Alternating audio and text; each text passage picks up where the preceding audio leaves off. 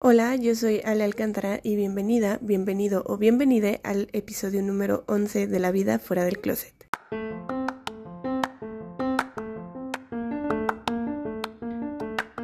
La vida fuera del closet, el podcast con temas de feminismo y diversidad sexual que intentará mostrarte que sí es posible vivir una vida siendo quien realmente eres. Hola a todos, estoy muy, muy, muy, muy, muy feliz de estar con ustedes un episodio más aquí en la vida fuera del closet. Em, el día de hoy tenemos un episodio que la verdad me tiene un tanto nostálgica em, porque pues en primer lugar básicamente el nombre de este podcast o la razón de este podcast tiene mucho que ver con lo que vamos a platicar el día de hoy que es el Coming Out Day, el día para salir del closet, para salir del armario, que pues celebramos recién este martes 11 de octubre y justamente en este episodio les voy a abrir un poquito de mí para contarles sobre em, mi salida del closet, cómo me di cuenta que yo era una mujer sexodisidente. Entonces, eh, antes de platicarles sobre eso, quisiera ponerles un poquito en contexto sobre el Coming Out Day, el día para salir del closet. Como les digo, es, eh, este día se celebra de manera anual el 11 de octubre y pues este día nació como una respuesta a las acciones antiderechos humanos de grupos conservadores en Estados Unidos. Se eligió esta fecha ya que es el aniversario de la Marcha Nacional de 1987 por los derechos de las personas LGBT en Washington. Este día era nacional en Estados Unidos, pero eh, pues a través de los años se ha ido expandiendo a otros países e incluso acá en México ya también lo estamos celebrando desde hace algún tiempo. Me gustaría hacer algunas precisiones que tienen que ver justamente con salir del closet que me parece muy importante que podamos tener eh, a la mano cuando hablamos de salir del closet. La primera de ellas es que salir del closet en una sociedad cis heteronormada conlleva muchas, pero muchísimas implicaciones y no suele ser fácil. Antes de salir del closet, si tú eres una persona que sigue en el closet, eh, Créeme que es totalmente cierto lo que te estoy diciendo. Créeme que antes de salir del closet con nuestros círculos, salimos del closet con nosotros mismos. Al aceptarnos sexodisidentes y aprender a amarnos como tal en un contexto social que nos ha enseñado que somos la otredad y que a la otredad no se le acepta, sino que se le invisibiliza. Si tú eres una persona que en algún punto de la vida has estado a punto o has sacado del closet a alguien, quiero que sepas que es importante eh, que tengamos en mente que nadie está obligado a salir del closet y por lo tanto nadie está legitimado para sacarte o sacar a alguien del closet. Salir del closet es una decisión personalísima, por lo que únicamente la persona que va a salir del closet debe decidir cuándo, cómo y bajo qué circunstancias hacerlo. Sacar del closet a las personas sin su consentimiento es sumamente violento y es necesario que entendamos esto. Si tú eres una persona que está pensando salir del closet, eh, pues te recomiendo que, eh, o más bien te recuerdo que habemos personas que podemos acompañar tu proceso. No tienes que obligarte a pasar tu proceso en soledad. Créanme que si a mí me hubieran dicho esto cuando, cuando comencé a salir del closet conmigo misma, probablemente mi proceso hubiera sido un poco más llevadero, por decirlo de alguna manera. También es importante mencionar que habemos personas que nunca hicimos el ritual de salir del closet, o sea, simplemente comenzamos a vivir públicamente nuestra orientación sexual, nuestra identidad de género, nuestra expresión de género, y eso también está bien.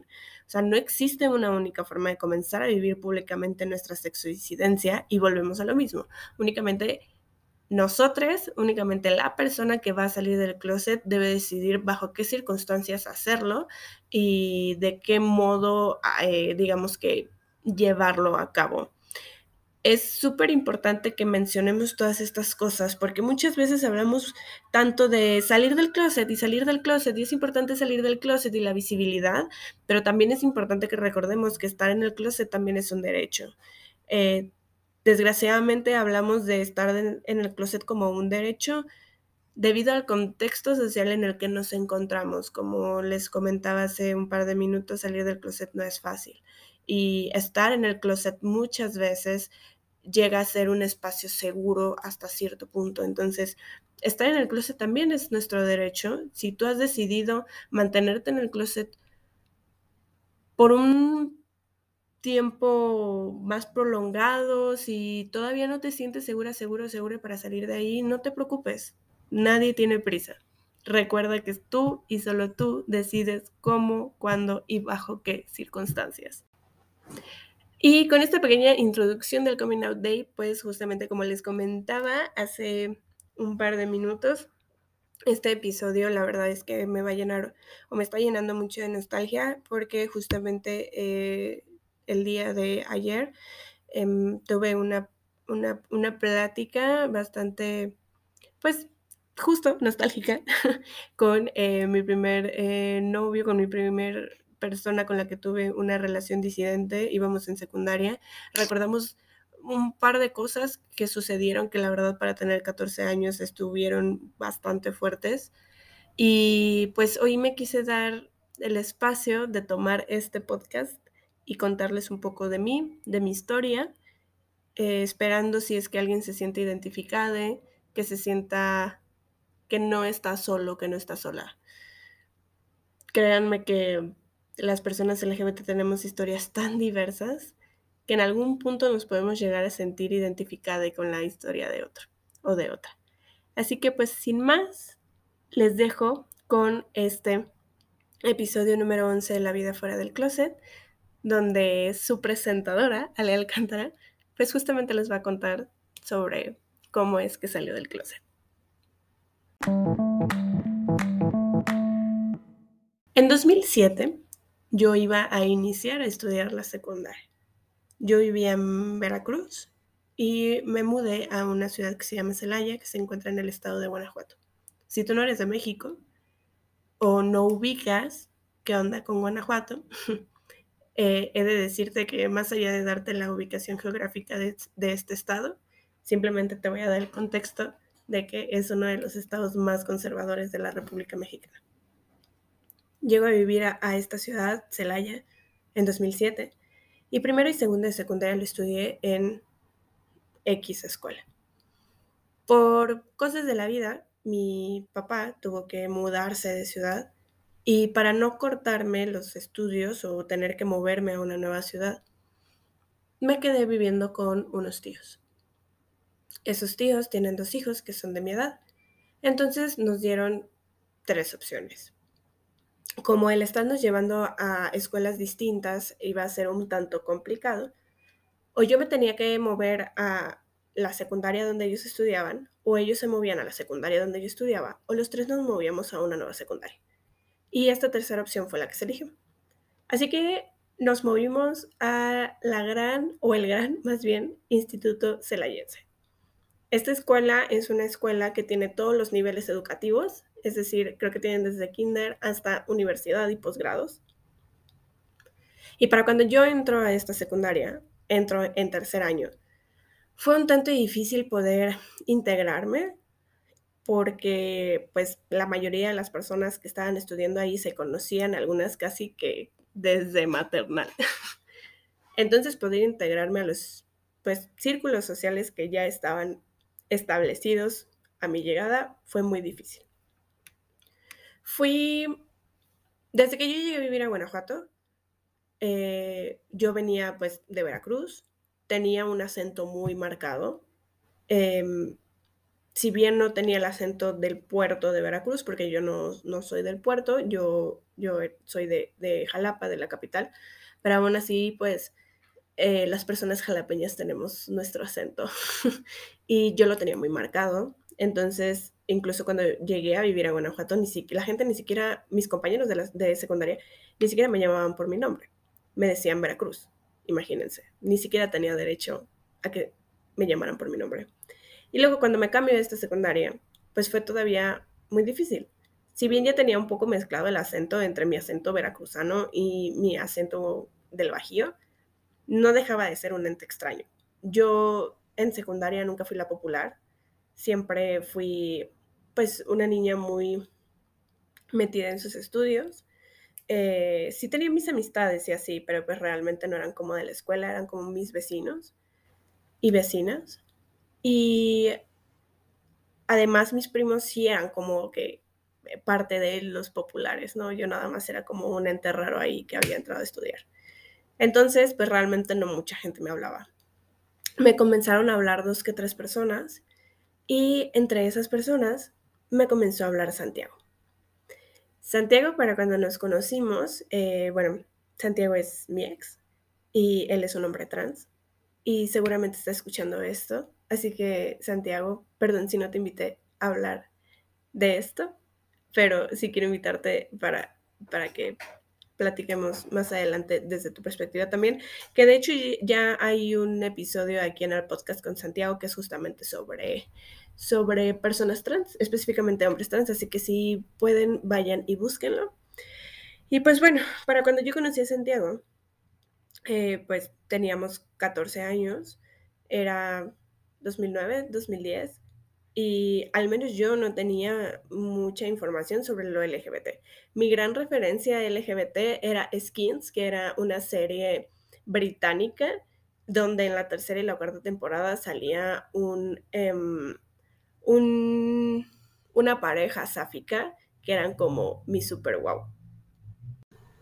Y créanme cuando les digo, si es que no vieron Skins, que Skins nunca fue una muy buena referencia. Entonces, esa era, pues, digamos que la, mm, lo más cercano, la representación más cercana que yo tenía sobre lo LGBT. En ese momento de mi vida yo no me había cuestionado mi sexualidad, mi orientación sexual, absolutamente nada. Para cuando yo conocí a Santiago, eh, y, y, justamente hago énfasis en esta cuestión de la información, porque pues yo no sabía cómo para empezar, no me había cuestionado y cuando comencé a cuestionarme no sabía qué nombre ponerle a lo que me estaba pasando. Y creo que lo mismo sucedía con Santiago. Santiago en ese entonces, eh, ni él ni yo, y, muy probablemente ninguna de las personas que teníamos en nuestros círculos más cercanos, sabía sobre eh, cómo no sé cómo decir esto, pero digamos que no se identificaba como un hombre trans porque pues básicamente no sabíamos o no sabía que existía que existían los hombres trans. Entonces, pues Santiago tenía una identidad feminizada en ese entonces, eh, feminizada socialmente.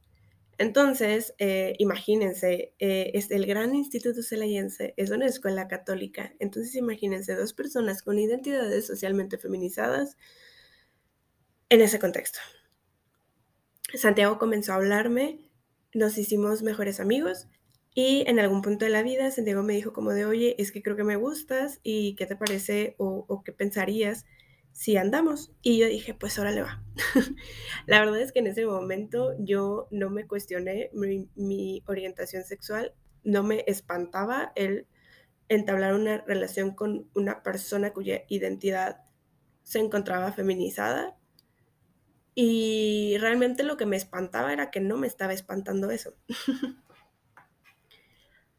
Teníamos 14, 15 años. La verdad es que fue una relación muy intensa, fue una relación llena de muchísimo amor. O sea, han pasado ya cuántos años, 12 años. Y de verdad cada que cuento esta historia la cuento con mucho amor, con mucho cariño, porque de verdad eh, es parte de mi historia y Santiago lo sabe perfectamente que él forma parte crucial en mi historia de descubrirme como una persona sexodisidente. Entonces comenzamos esta relación. Mm, yo nunca, pues evidentemente no había salido del closet, o sea, yo ni siquiera sabía que me gustaban las personas trans que me gustaban las identidades feminizadas, que me gustaban, o sea, las personas con identidades feminizadas, que me gustaban las mujeres, o sea, yo, yo no sabía nada de eso en ese entonces, así que pues realmente no había una salida del closet, no, no era necesaria en ese momento. Y pues evidentemente no podíamos ser visibles. Íbamos en una escuela católica, vivíamos en una ciudad bastante mucha, entonces pues realmente era muy difícil y siempre buscábamos justamente estos espacios donde pudiéramos sentirnos tranquilos siendo quienes éramos y poder darnos un beso, poder agarrarnos de la mano, poder este, yo recostarme en sus piernas, eh, poder platicar, poder hablar, poder decirnos eh, de la forma en la que nos decíamos, sin sentirnos con miedo. Y créanme que esos espacios eran muy pocos y no siempre, no teníamos tan fácil acceso a ellos en cuanto a espacio-tiempo. Em, por cosas del destino, no recuerdo muy bien por qué, creo que una vez nos vieron agarrados de la mano en, en, la, en el patio de la secundaria. Nos mandó a llamar el coordinador cada área, eh, cada área de esa escuela, es decir, primaria, secundaria, preparatoria, universidad, tiene un coordinador.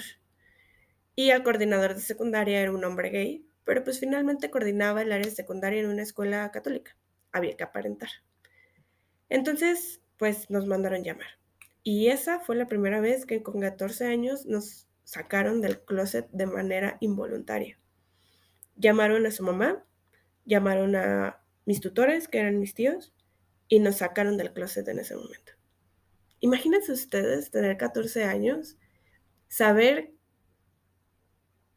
de alguna forma que eso, que, ser visibles nos iba a traer problemas y que una persona gay nos haya sacado del closet de forma tan violenta con el caso de él con su mamá y en mi caso con mis tutores, que eventualmente mi papá también se enteró.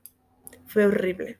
De verdad, yo creo que durante mi adolescencia fue de los peores momentos que llegué a vivir. Yo era, como les dije, una niña muy metida en sus estudios, yo tenía muy buenas calificaciones, así que eh, pues la mamá de Santiago evidentemente no sabía que, éramos novios, sabía que yo tenía muy buenas calificaciones y pues a él dos, tres le, fallaba ahí la, la, cuestión del estudio.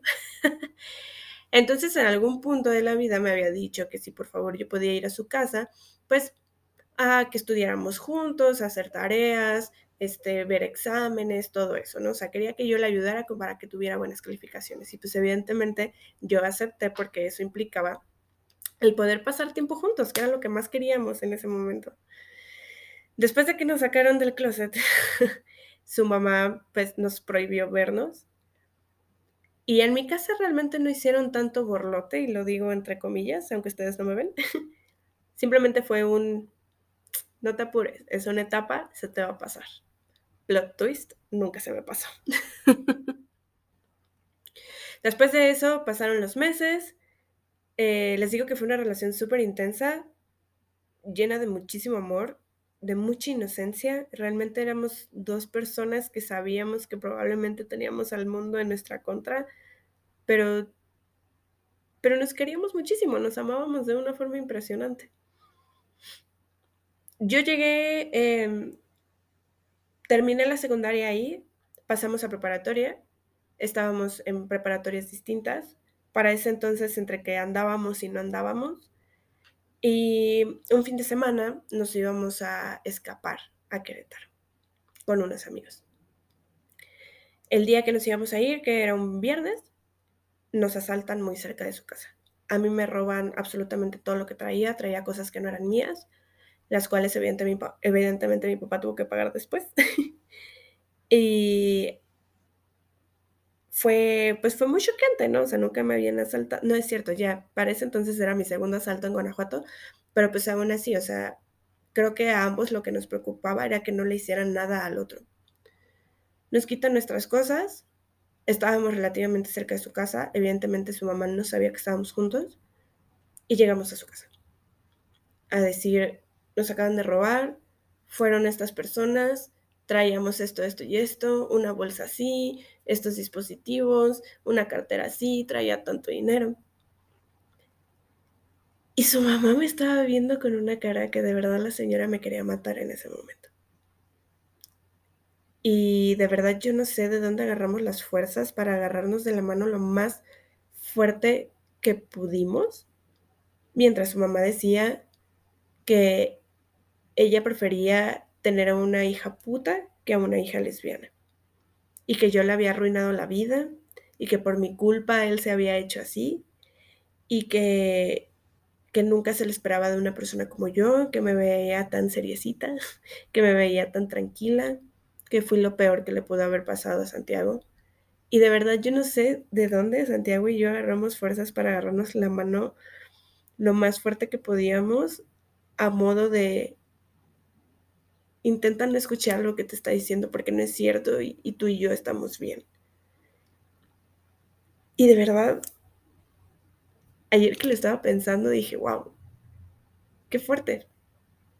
Qué fuerte escuchar a una persona adulta a tus 14 años decirte que prefiere que seas cualquier cosa menos lo que eres. Y además pues con un argumento súper putofóbico, ¿no? Evidentemente, putafóbico.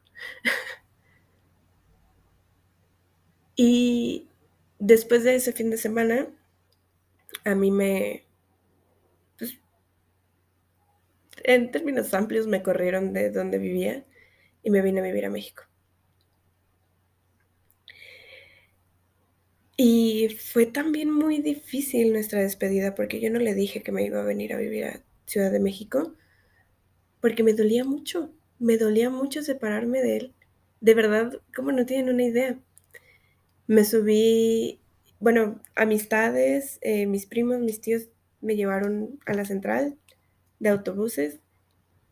Yo así, casi casi de que con mi maleta y dos cajas de huevo, me subí al camión, me despedí de todos, me subí al camión y ya que arrancó el camión, no recuerdo si le marqué o le mandé un mensaje, le dije algo así como, perdóname, no te voy a volver a ver, estoy en un camión yéndome a vivir a Ciudad de México.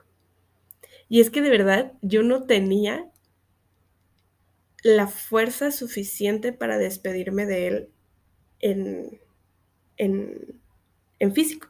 Y por eso hice lo que hice me dejó de hablar. O sea, evidentemente me dijo que, ¿cómo se te ocurre? No sé qué, bla, bla. Yo que te quiero tanto.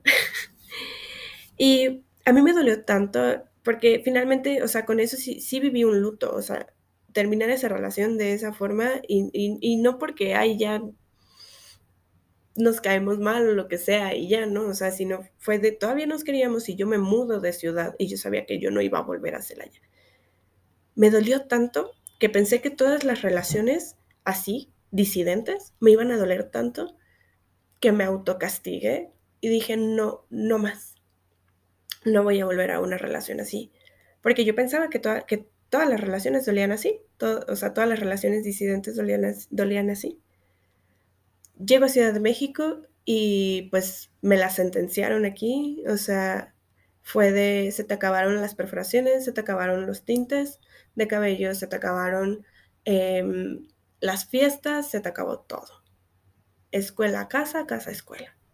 Mi vida dio un giro totalmente, porque pues sí, o sea, la verdad es que durante la secundaria fui hasta cierto punto rebelde. Y imagínate, o sea, yo era de esas emos que me voy a sentir muy mal si no saben que es una persona emo y lo van a googlear porque me van a hacer sentir vieja y no estoy vieja whatever that means. y entonces, pues llego a Ciudad de México, mi vida cambia totalmente. A especie de escudo es que justamente digo, ya no voy a volver a tener una relación así, entonces voy a andar porque yo no soy yo no soy lencha, yo no soy bi, yo no soy lo que sea. Yo simplemente tuve un desliz, yo soy heterosexual. El peor error de mi vida. Cuando justo llego aquí a Ciudad de México, cambia mi vida, me autocastigo, me encierro en este closet y pues tuve muchas relaciones hetero, por decirlo de alguna manera. Hasta que llegué a la relación más tormentosa que tuve en mi vida, que fue cuando conocí a mi ex esposo. Yo tenía, cuando nos conocimos, yo tenía 18 recién cumplidos y él tenía 28. Me llevaba 10 años, yo estaba estudiando la preparatoria, él estaba estudiando la especialidad, ya trabajaba. o sea, la diferencia de edad sí era bastante. Empezamos a andar. Em, me aisló de mi familia, que bueno, eso ya es harina de otro costal y puede incluso servir para otro episodio. Pero pues a grandes rasgos fue una relación muy violenta, muy tormentosa. Me aisló de mi familia, eh, sufrí violencia psicoemocional, violencia em, patrimonial, violencia económica. O sea, yo no era dueña de mí, ni de mi dinero, ni de mis bienes. Él administraba absolutamente todo. Siempre se le daba pena decir que yo no tenía la prepa. Dejé de estudiar cuando eh, me fui a vivir con él. Em, y él siempre, siempre decía que le, que le, daba pena justamente como andar con una morra que no tenía ni la prepa, pero cuando yo intentaba seguir estudiando tampoco me lo permitía. O sea, se, se, se veía cierto control ahí. Em, yo a él lo conozco en junio de 2013. Nos casamos el 10 de diciembre de 2014. Yo creo que es de las peores decisiones que he tomado en mi vida. y en junio del 2015, pues es junio, vivo en Ciudad de México, es el Pride. Y me manda mensaje Santiago. Contexto, mm, bueno, no contexto, sino más bien acotación, tal vez. Eh, mi ex esposo era una persona súper homofóbica. Entonces, en ningún punto, en ningún momento de la relación, yo le dije que yo había andado, eh, pues, ni, ni, con morras, ni con, ni con personas trans, ni nada. Llega junio, me manda mensaje Santiago y me dice, oye, voy a ir a, a Ciudad de México y, quiero verte. Entonces le dije a mi ex esposo de, oye, em, voy a ver a una amiga, este, a un amigo, y ya te he contado de él, íbamos juntos en la secundaria, ta, ta, ta, ta, ta, obviamente nunca le dije que fue mi novio. Y yo le dije, porque justamente sabía que me iba a decir que no iba a ir, y tal cual, o sea, le dije, oye, ¿quieres ir conmigo? Y me dijo, ay, no, yo no voy a ir a esas puterías, no sé qué, bla, bla, bla. Y yo dije, bueno, ya, misión cumplida. Entonces, ese día me acuerdo perfecto, me meto a bañar, me cambio, eh, estaba yo escuchando música, mandándome mensajes con Santiago de dónde nos vamos a ver, no sé qué, llego al ángel, lo veo y fue regresar a cuando teníamos 14, 15 años les juro que les estoy contando esto y siento, siento cómo se me enchina la piel de acordarme de esa sensación. Lo veo, corro hacia él y fue más allá que, yo creo que más allá que regresar a cuando tenía 14 años, fue, esta, esta es la vida que quiero vivir. Quiero ser libre, quiero ser, quiero poder decidir quiero, quiero darme la oportunidad otra vez de abrir ese closet en el que me metí por autocastigarme por, el, por tanto dolor que me dio, que me hayan sacado del closet a los 14, que me hayan separado de la persona que yo amaba, etc. Al grado que en algún punto de la tarde-noche me quité el anillo de casada, lo guardé y dije, hoy voy a vivir Solo por hoy voy a vivir la vida que viviría si me hubiera permitido ser libre. Me la pasé increíble ese día, conocí muchísima gente, gente, o sea, gente eh, de la diversidad sexual y de género también. Y, fue increíble, fue como un wow. Por, por tantos años no me permití estar aquí, no me permití estar en este espacio que me hace sentir bien porque ese día dejé de ser la esposa abnegada, dejé de ser em, la esposa que no le pude decir a su marido que, también gustaba de, de, otras identidades, dejé de ser la esposa a la que le racionaban el sueldo, a la que le decían que no era nadie por, por no tener la prepa, o sea, dejé de ser todo lo que era en ese momento y simplemente fui yo, Alcántara, siendo quien realmente quería ser. Y ese día pues tomé una decisión. Eso fue en junio. En septiembre de ese mismo año me separo. Fue una separación bastante dolorosa. Créanme que salir de círculos de violencia nunca, nunca, nunca es fácil. Me costó mucho trabajo, pero se logró. Y en octubre, noviembre del 2015, salgo con eh, una persona no binaria que en ese entonces todavía no se reconocía como tal, tenía una identidad feminizada y em, eh, esta persona no sabía que yo era divorciada por cosas del destino se entera en una situación súper bochornosa. Mm, estábamos en Coyoacán y justamente íbamos como caminando y así, y me encontré a una amiga que había ido a mi boda. Entonces me preguntó por mi ex marido y así yo así de, pues es que ya nos separamos. y la persona con la que estaba saliendo se quedó como de, ¿cómo que está separada? Y pues me expuso en Twitter y dijo que qué asco andar con una morra que ya le habían metido el pito y no sé qué, y cosas muy horribles. Y yo dije, wow, al parecer no soy lo suficientemente diversa como para querer involucrarme con otras personas diversas y fue algo que también me dolió muchísimo y que hasta la fecha lo sigo mencionando porque me sigue costando trabajo.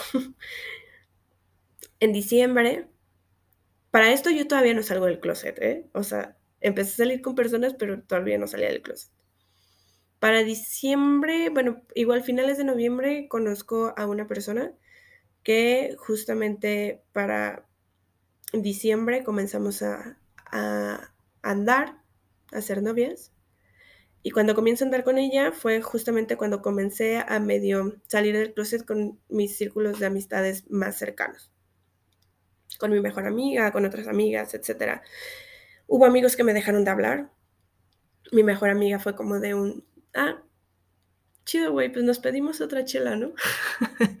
a otra amiga me dijo como de, güey, es que yo soy bisexual y tampoco te había dicho. o sea, la verdad es que fue una salida con amistades muy rara, pero que me llevé muchos aprendizajes.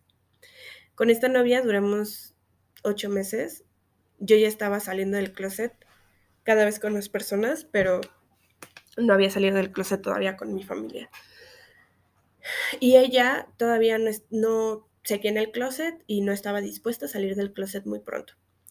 Entonces, pues en gran parte por eso terminamos, porque yo no quería, yo no quería regresar a ese lugar. Me costó mucho trabajo salir de ahí. Me costó meterme a un matrimonio heterosexual, o sea, qué horror. Y yo ya no quería regresar ahí, entonces tomamos la decisión de, pues, terminar. Em, terminamos, tiempo salí con otra persona, X, y en septiembre del 2016 conozco a mi actual novia, prometida y futura esposa, si es que alguna vez nos ponemos las pilas a organizar nuestra boda. Comenzamos a andar y no voy a decir que fue por ella, pero dije, si realmente quiero vivir esta relación de forma plena, necesito yo ya salir del closet con mi familia. Ella y yo empecemos a andar en octubre del 16 y en junio del 17, pues se me ocurrió llegar a una comida familiar con ella. A ella no le dije que íbamos a eso y a mi familia no le dije que iba con ella. Lo hice de la peor forma, sí, pero, pero o lo hacía así o no lo hacía. Y simplemente llegué y dije, ah, hola, Karen, mi novia. Y obviamente todos se quedaron así de, ¿qué? O sea, en esa comida estaban mi hermano, mi hermana y mi madrina y que es tía mía y un primo que pues es hijo de mi tía. Y y wow, creo que también estaba mi papá, no me acuerdo si estaba mi papá, creo que no. Em, pero sí fue, o sea, ya, creo que mi hermana ya tenía como sospechas, pero pues realmente no sabía y pues yo llegué y se los confirmé. Y pues, si bien no tuve como tal cual el ritual de sentarme y decirles, oigan, es que saben que resulta que me gustan las morras, pues realmente no tuve ese ritual, pero, pero sí fue un proceso difícil. O sea, al día de hoy tengo familia materna que, no tengo permitido entrar a su casa. Este, mi hermano, en algún, justamente en noviembre del año pasado, aprox, le dijo a mi papá y, a mi hermana que yo era una enferma sexual por, por ser como soy. Em, no, de hecho, eso, lo dijo justamente en abril del año pasado, en mi cumpleaños. Perfecto timing. Mi hermana, pues al principio, pues yo peleaba mucho con ella y eso me, me, generaba ansiedad, me generaba, o sea, el estar como en esta encrucijada de, de, sabía que mi familia no me estaba aceptando tan fácil y tan rápido, me generó ansiedad, me generó depresión, me generó episodios de ira, me autolesionaba, Em, no comía, había veces que no salía de mi cama. Eh, sí fue muy difícil, o sea, la verdad es que sí fue muy difícil. Yo lloraba muchísimo, lloraba como no tienen una idea. Mi papá nunca mencionó el tema hasta 2018, que justamente por estas fechas me dijo que lo fuera a visitar a la ciudad donde él vivía y me dijo que llevara a mi novia. Y pues pasamos un fin de semana juntos y desde ahí la adora la relación con mi hermano mejoró muchísimo. La relación con mi hermano la tengo pues perdida en ese aspecto desde hace mucho y también desde hace mucho pues me empezó a valer madres. ya no es algo que me quite el sueño. Y la verdad es que pues han cambiado cosas. Las amistades que tenía cuando salí del closet ya no son las mismas, ya son muy pocas las que quedan. Pero desde que salí del closet comencé a conocer gente bien chingona. De verdad, he conocido gente increíble. Y algo que también me ayudó mucho en mi salida del closet fue el activismo. Yo comencé a ser activista LGBT antes de siquiera salir del closet. Y llegó un punto en el que dije, yo ya no puedo ser tan hipócrita. Yo ya no puedo decir, sí, los derechos de la comunidad y de las poblaciones sexodisidentes, cuando no he tenido el valor de salir del closet. Y también el activismo me ayudó muchísimo. Y me ha ayudado muchísimo me ha permitido llegar a lugares que no pensé que fuera a llegar en algún punto de la vida, o sea, lugares que ni siquiera yo tenía pensado llegar. Me, ayudó me ha ayudado a entender muchas cosas, a conocer, a conocerme y a conocer a otras personas. De verdad que el activismo a mí me salvó la vida. Al día de hoy, 2022, yo salí del closet en 2000, eh, 2000 ¿Hace siete años? No. ¿2016? 2017 salí del closet con mi familia. Y, y la verdad es que al día de hoy mi vida es otra cosa. Ahora, no les voy a mentir. Evidentemente, bueno, para mí, antes de salir del closet, de verdad, yo me despertaba a las 2, 3 de la mañana llena de ansiedad, porque en primera me cuestionaba si valía la pena si realmente eh, yo era una mujer diversa o simplemente era algo del momento. Eso les estoy hablando cuando tuve mi primera relación por ahí del, ¿qué fue? 2015. Em, o sea, realmente me cuestionaba si, si era necesario, no era necesario, si se me iba a pasar y luego qué iba yo a hacer. Este, y ya una vez que, que, pasé por este proceso de primero salir del closet conmigo, de aceptarme, de saber que incluso si yo salía del closet y después me daba cuenta de que me gustaban otras personas como sucedió o, o cosas así, no hay ningún problema porque la sexualidad no es estática, es un espectro tan amplio que sería incluso tonto pensar que, que siempre nos quedamos en el mismo punto y que así tiene que ser. Y ya una vez que salgo del closet, pues evidentemente perdí amistades, perdí, perdí familiares también, pero, pero también gané algo muy importante que era paz conmigo misma. Y de verdad, la libertad, ese sabor a libertad que me dio el salir del closet fue impresionante. Sí ha habido insultos, sí he sido, eh, he, pasado por, por situaciones de discriminación, me han negado trabajos, me han corrido de trabajos, este, o sea, han pasado muchas cosas, ¿no? Como les contaba, o sea, incluso personas o una persona de mi, de mi núcleo familiar, o sea, de verdad dice cosas horribles de mí.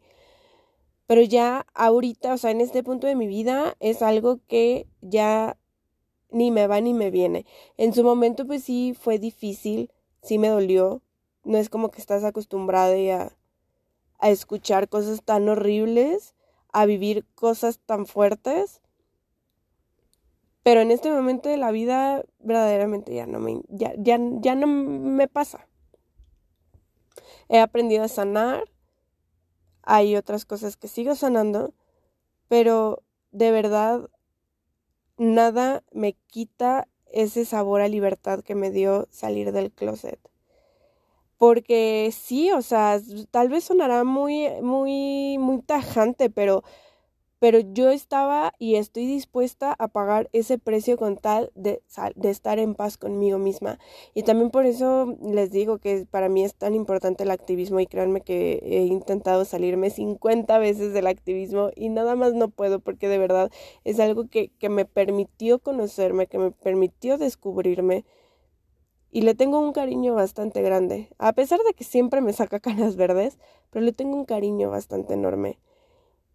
Y es eso, es, sí, yo cuando dije, va, salgo del closet y quiero que, o sea, quiero, no quiero dejar de esconderme, estaba dispuesta a pagar el precio, pero también estaba dispuesta a hacer lo que tenía o lo que pudiera hacer para que en algún punto de la vida ya no tenga por qué pagar ese precio, porque en algún punto de la vida ya no, ya no tengamos que ser tratados distinto únicamente por no ser cisgénero, por no ser heterosexuales, por no seguir la, la heteronorma.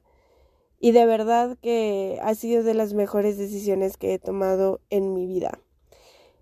Cuando yo hablaba de mi salida del closet, cuando yo hablaba de cómo me descubrí una mujer disidente, siempre, siempre pensaba eh, el egoísta que pudiera ser el contar mi historia sabiendo que hay otras personas que pasan historias peores que la mía. Pero también tuve que aprender a que mi historia es válida, a que estas no son las Olimpiadas de ver quién sufre más. Y por supuesto que reconozco que hay personas que la han pasado peor que yo.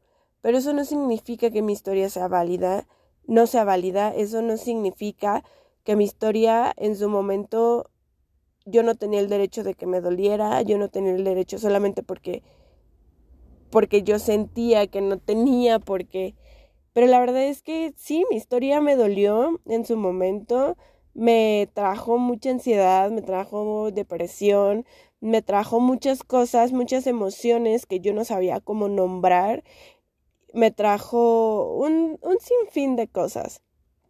Pero es mi historia y nadie mejor que yo sabe lo que pasé, lo que tuve que pasar, lo que sufrí, porque sí hubo partes que sufrí, partes que me dolieron y todo lo que he tenido que sanar. Al día de hoy, por supuesto, sigo aprendiendo de mí, sigo aprendiendo de las personas con las que tengo oportunidad de trabajar, de conocer, de entablar amistad. Y justamente una de las cosas que más he aprendido a lo largo de este tiempo y que es a raíz justamente de lo que les contaba al principio, de que me sacaron del closet, es que absolutamente nadie tiene por qué sacar del closet a absolutamente nadie. Muchas veces estamos tan ensalzados en esta cuestión de hay que ser visible y hay que ser este la visibilidad es un acto de amor propio y necesitamos representación y demás que muchas veces a través de nuestro discurso incluso obligamos a otras personas a que salgan del closet. O sea, las hacemos sentir obligadas a que tienen que salir del closet. Y eso lo viví o eso me tocó experimentarlo con mi primera relación. Si bien yo no estaba tan fuera del closet, estaba justamente en ese proceso y yo ya no quería volver ahí. Y mi exnovia seguía ahí.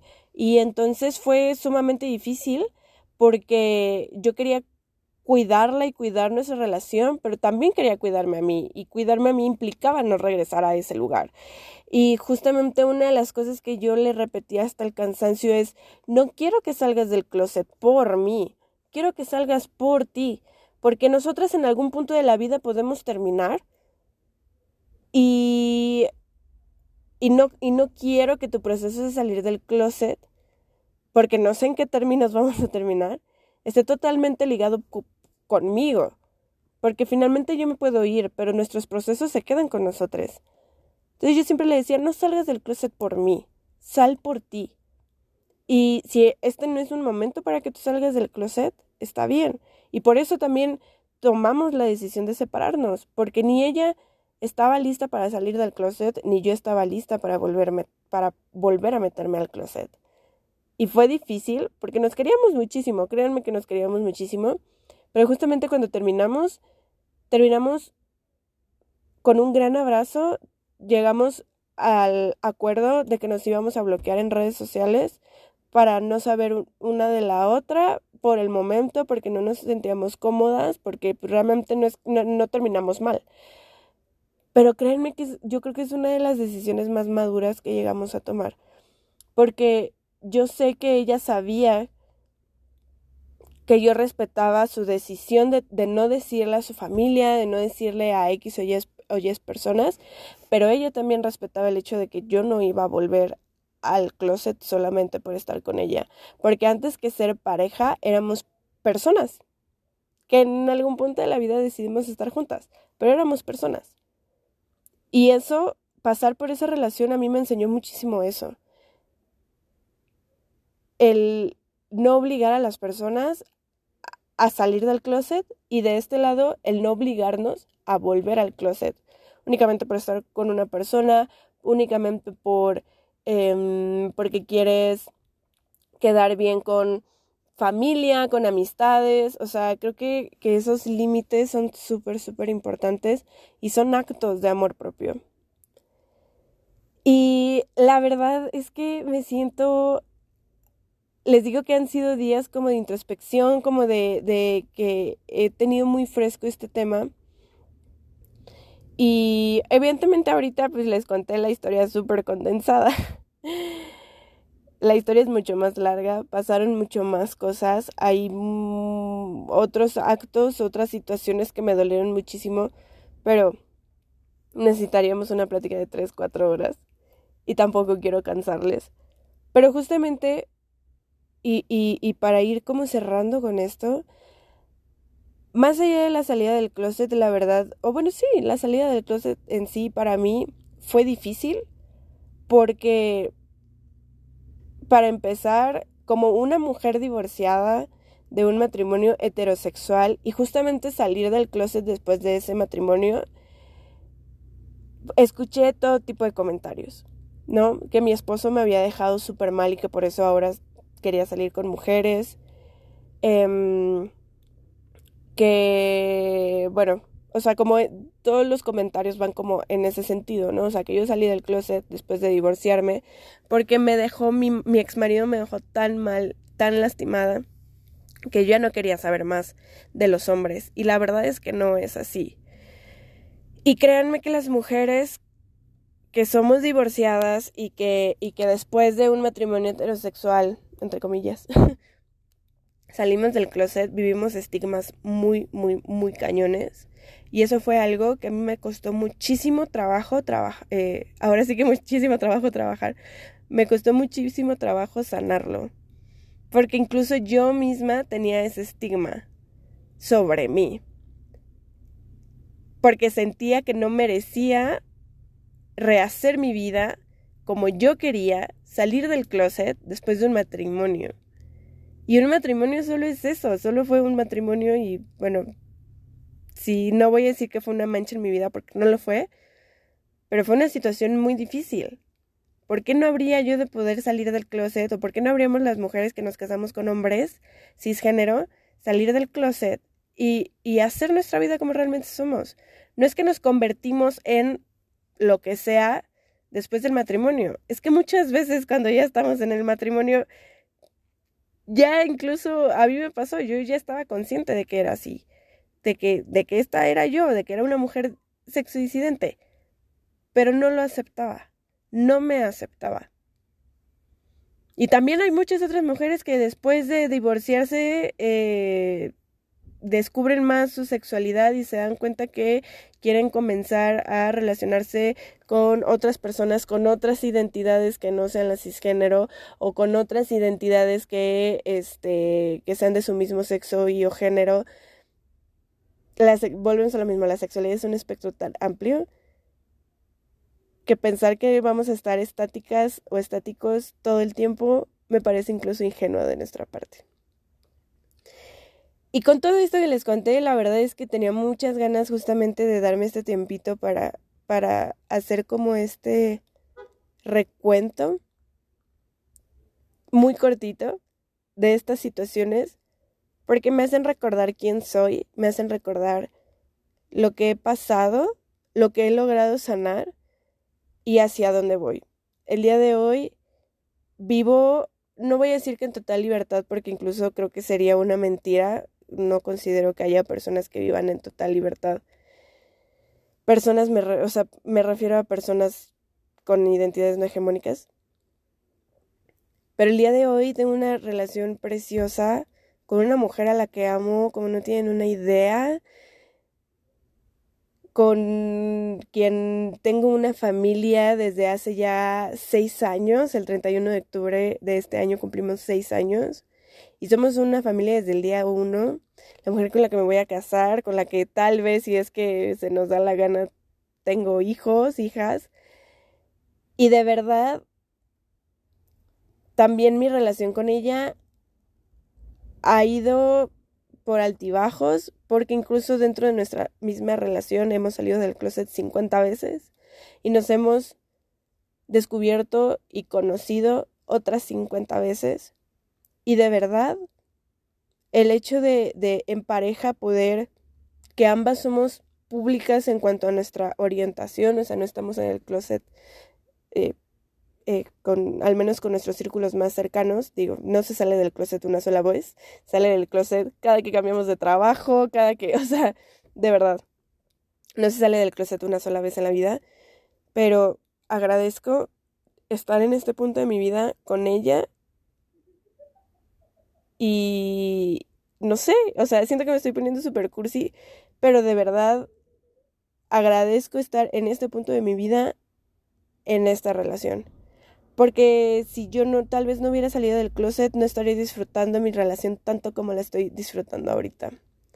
Y, y de verdad estoy bien agradecida con eso, porque también sé que Karen me ha acompañado en toda esta cuestión del activismo, en toda esta cuestión de descubrirme. Justamente durante nuestra relación me di cuenta que yo era polisexual y eso no significa que ya porque, porque me di cuenta de que soy polisexual ya no quiero estar con ella. Por supuesto que sí pero simplemente pude por fin nombrar mi orientación sexual.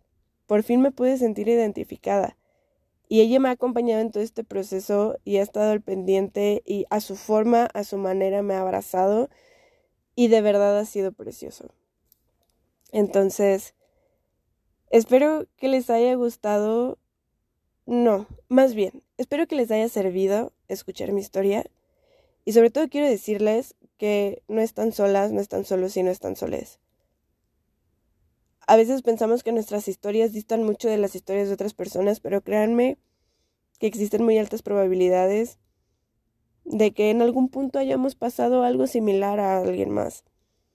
Si tú eres una persona que no ha salido del closet y deseas hacerlo, te repito, habemos toda una comunidad que estamos aquí para ti. No te obligues a pasar por ese proceso en soledad, si ese no es tu deseo. Si no deseas pasar ese proceso en soledad, habemos muchas personas que estamos para ti. A las personas que ya salieron del closet, recordarles que el hecho de que hayan salido del closet no les faculta para sacar del closet absolutamente nadie. Y pues la verdad es que ando súper nostálgica y creo que un poco cursi y demás. Pero no me queda más que agradecerles el haber escuchado este podcast. Justamente la vida fuera del closet nació por allá del 2016-2017, justamente durante mi proceso de salir del closet. Y por eso es que lo reviví en diciembre del año pasado. La vida fuera del closet también fue la forma en la que yo pude comenzar a dar señales de, hey, necesito que la gente sepa quién soy, necesito que mi familia sepa quién soy y por eso lo tengo tanto amor y tanto cariño a esto, a la vida fuera del closet, porque pues ha sido, fue parte crucial de mi salida del closet y me hace recordar justamente el porqué de este podcast. Y gracias por escuchar la vida fuera del closet. Gracias por, por, por permitirme ser parte de tu proceso, por permitirme ser parte de tu historia, por permitirme ser parte de tu día que estés escuchando esto porque no tenías nada más que escuchar o porque estabas esperando el episodio, no lo sé. Pero de verdad, muchas gracias. Muchas, muchas, muchas gracias. Entonces, pues no me queda más que despedirme de ustedes, mandarles un gran beso, un gran, gran, gran, gran, gran abrazo. Recordarles que pueden escuchar este podcast en varias plataformas como Amazon Music, en Spotify, en Google Podcast, en Anchor FM, que pueden encontrar a La Vida Fuera del Closet en Instagram, tal cual así como arroba La Vida Fuera del Closet. Recuerda que yo soy Al Alcántara. Me recuerdas, eh, me encuentras, perdón, también en Instagram como arroba soy Alcántara guion bajo.